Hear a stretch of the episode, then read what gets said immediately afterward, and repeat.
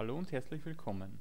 Mein Name ist Schwarz Michael und ich möchte Sie recht herzlich zu meinem Beitrag begrüßen. Ich habe ein brisantes, jedoch zeitgemäßes Thema vorbereitet. Der Titel lautet Führen trotz Personalmangels in der Pflege.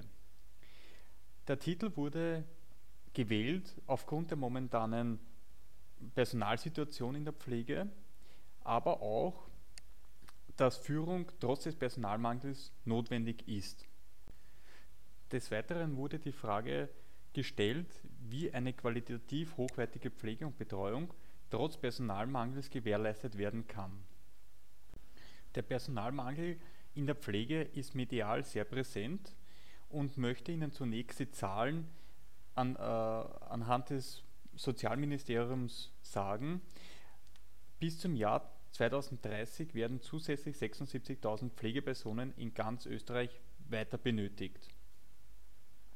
Des Weiteren geben 65 Prozent der Befragten an, dass sie es eher unwahrscheinlich halten, diesen Beruf bis zur Pension auszuüben. Trotz dieser Zahlen und trotz des akuten Pflegepersonalmangels ist Führung notwendig. Sobald ein Fehlverhalten einer Mitarbeiterin oder eines Mitarbeiters festgestellt wird, müssen daraus Konsequenzen gezogen werden. Natürlich schwingt eine gewisse Unsicherheit bzw. Angst mit, welche Konsequenzen es hat, dieses Fehlverhalten aufzuzeigen.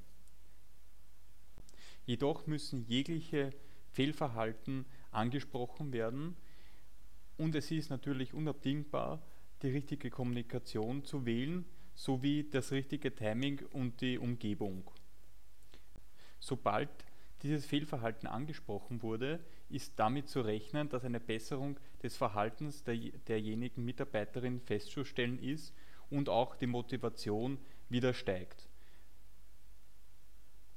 Denn wenn ein Fehlverhalten nicht angesprochen wird und die Mitarbeiterin oder der Mitarbeiter dieses Verhalten weiter intensiviert und weiter dieses Verhalten an den Tag legt, wird es eine gewisse Unzufriedenheit bei den anderen Kolleginnen geben. Das Fehlverhalten bietet ein breites Repertoire. Dazu zählen unter anderem das Nicht-Einhalten bzw. das Nicht-Beachten der Unternehmensrichtlinien, der Gesetze, des Leitbildes sowie der Pflegestandards.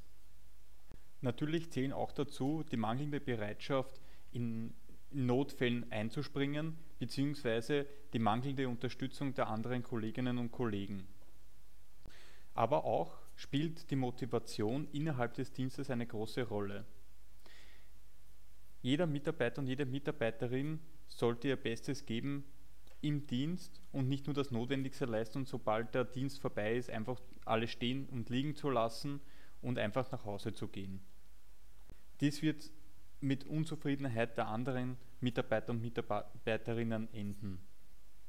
Zunächst möchte ich Ihnen eine Begriffserklärung hinsichtlich der Qualität aufzeigen. Die Pflegequalität wird ermittelt hinsichtlich der Übereinstimmung zwischen den gesetzten Zielen der Pflege sowie der tatsächlich geleisteten Pflege. Fichter und Meyer entwickelten ein Stufenmodell, um die Qualität messen zu können. Die Stufen reichen von Stufe 3 optimale Pflege bis zur Stufe 0 gefährliche Pflege. Bei der optimalen Pflege stehen die individuellen Bedürfnisse des hilfsbedürftigen Menschen im Vordergrund und die bestehenden Ressourcen bzw. die Selbstständigkeit werden genützt. Das Modell verläuft abwärts bis zur gefährlichen Pflege.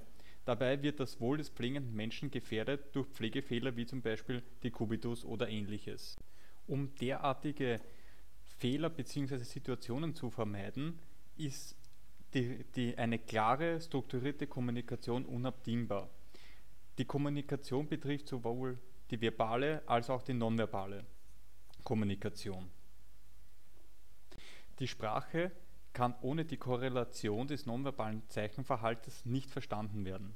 Das bedeutet, die nonverbale Kommunikation muss mit den Gesprochenen immer übereinstimmen. Dies betrifft sowohl die Pflegekräfte mit den zu betreuenden Menschen als auch die Pflegekräfte mit der Führungskraft. Dies ist wichtig, um eine Kommunikation auf, aufzubauen bzw. eine Beziehung aufzubauen und zu erhalten. Der Beziehungsaufbau sowie die Beziehungspflege sind ausschlaggebend für eine Vertrauensbasis. Des Weiteren ist die Wahl des Führungsstils, des Beziehungsaufbaus sowie die Kommunikation, um die Mitarbeiter zu motivieren und in die Ziele mitzuintegrieren, Voraussetzung dafür.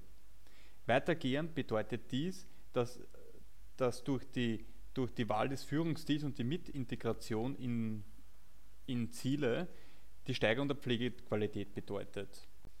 Ein zentrales Ziel der Führungskraft ist speziell bei einem Personalmangel die Retention der Mitarbeiterinnen und Mitarbeiter. Coven, Cummings und Professor McGrath kamen zu dem Entschluss, dass die transformationale Führungspraktiken die Verbleibdauer der Pflegepersonen in der momentanen Position beeinflussen.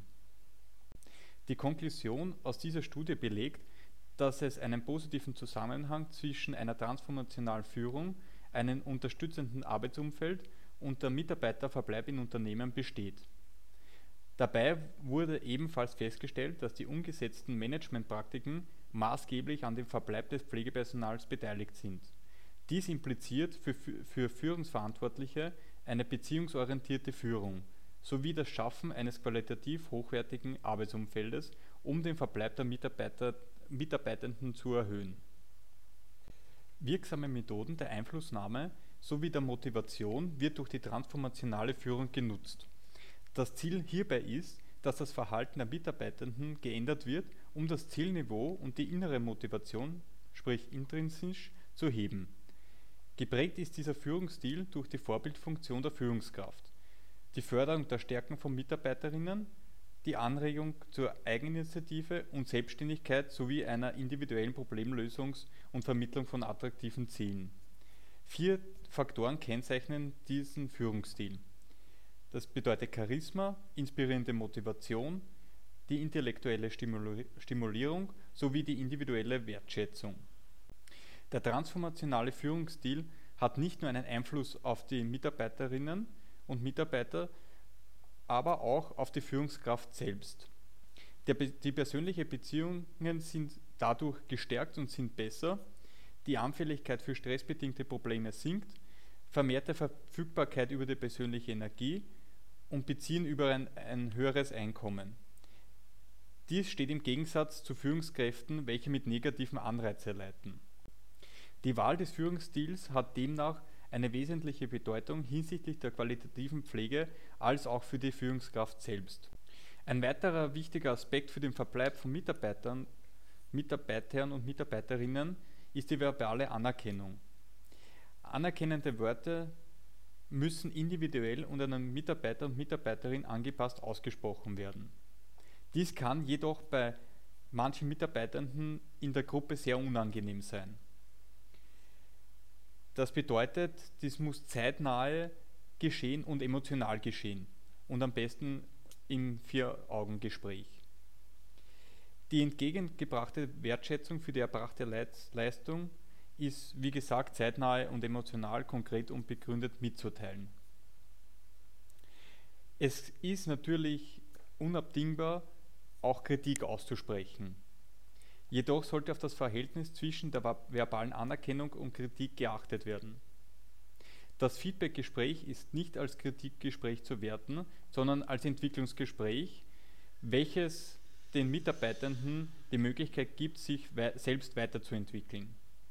Schon bei der Vorbereitung des Gespräches muss abgeklärt werden, ob es sich um ein Konflikt- oder Kritikgespräch handelt. Idealerweise wird dies anhand eines Leitfadens durchgeführt. Auf eine rechtzeitige Ankündigung ist zu achten, damit beide Gesprächspartner ausreichend Zeit haben, um sich vorzubereiten. Die Art und Weise, wie das Gespräch geführt wird, sind entscheidend für den Verbleib der Mitarbeitenden. Damit die Mitarbeiterin bzw. der Mitarbeiter eine Einsicht hinsichtlich des Absicht, der Absicht des Gespräches bekommt, sollte der Hintergrund transparent angesprochen werden. Des Weiteren ist auf Fairness zu achten. Das Ziel bei einem vermeintlichen Konfliktgespräch ist ein Übereinkommen von beiden Seiten. Hingegen steht ein Fehlverhalten im Mittelpunkt bei einem Kritikgespräch. Hierbei liegt der Fokus darauf, die gegenseitige Erkenntnis hinsichtlich des Ursprungs des Verhaltens und weiterführend das Verhalten des Mitarbeitenden verändert wird, hinsichtlich der vorgegebenen Richtlinien, Richtlinien sowie der Normen.